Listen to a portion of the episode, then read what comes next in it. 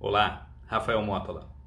No último vídeo, a gente falou que sistema de gestão não é pastelaria.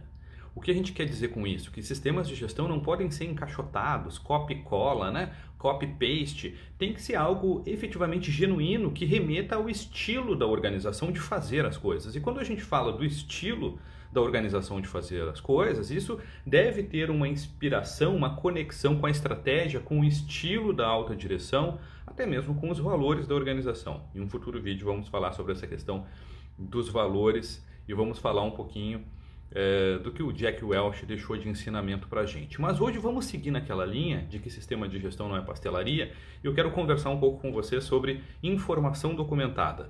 Isso, sobre procedimentos, registros, instruções de trabalho, formulações, os famosos métodos né? ou padrões que possuem ali os critérios de como fazer, é o como, né? Como fazer uma determinada operação, pode ser uma transação bancária, pode ser uma manufatura, uma montagem, uma usinagem, que dimensões eu tenho que ter ali no meu produto, dimensões finais, enfim. Gente, a gente vê muito nas auditorias é, instruções de trabalho, procedimentos descritivos, descritos, extensos, prolixos e não raramente desatualizados. Procedimentos precisam ser visuais, com fotos, com cartoon, com fluxos, com imagens, com setas mostrando faça isso, não faça aquilo.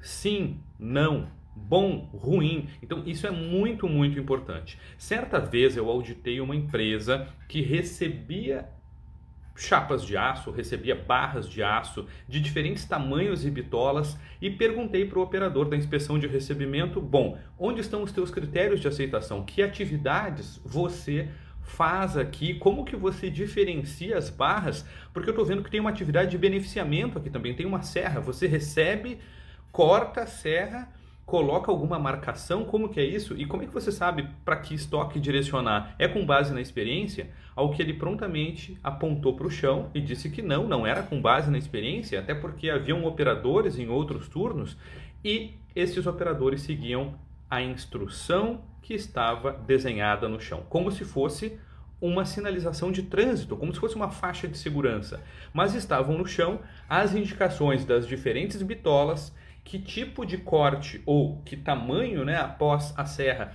é, deveriam ficar essas chapas ou essas barras, essas vigas e e para que estoques deveriam ser direcionadas. Olha que interessante, não eram instruções de trabalho em papel, os critérios estavam pintados no piso, muito acessíveis, muito claros. Nós precisamos efetivamente na organização criar esta cultura, nos inspirando nos japoneses, que tem essa questão da gestão visual de maneira muito forte, para que a gente efetivamente faça as atividades com alguma flexibilidade, mas da forma mais padronizada possível. Afinal de contas, a gente só melhora o que está bom. E para estar bom, para estar sob um certo nível de controle, nós precisamos ter padrões mínimos.